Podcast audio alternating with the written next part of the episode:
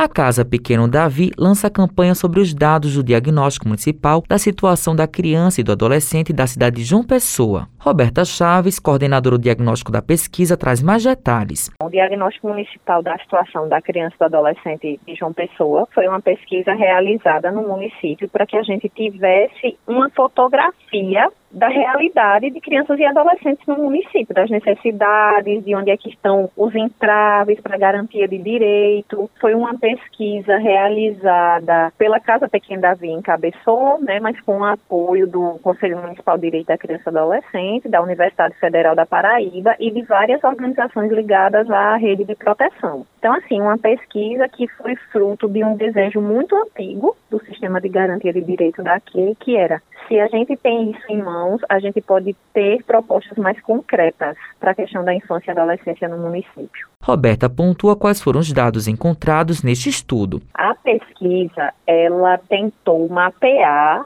o acesso à garantia de direitos a partir de algumas políticas básicas. Quais políticas foram essas? Educação, saúde, assistência e juventude, esporte e lazer. E aí também a vara da infância e delegacias de crimes de repressão a crimes cometidos contra criança e adolescente. A evasão escolar diminuiu. Em 2018, por exemplo, a violência sexual, ela cometeu mais crianças e adolescentes entre 10 e 14 anos. O trabalho infantil aumentou na faixa etária de 10 a 17 anos e em decorrência da pandemia também. Crianças em situação de rua também aumentou e acho que está uma coisa visível para toda a população. Chaves também fala como essa pesquisa pode auxiliar na questão das políticas públicas e no orçamento municipal. A gente tem o diagnóstico em mãos, né? Nós temos aí esse retrato dessa realidade. E claro que a realidade ela não é estática. E aí qual é o nosso desejo tendo esse esse diagnóstico em mãos? É que ele seja um documento vivo, é que ele funcione tanto para o sistema de garantia de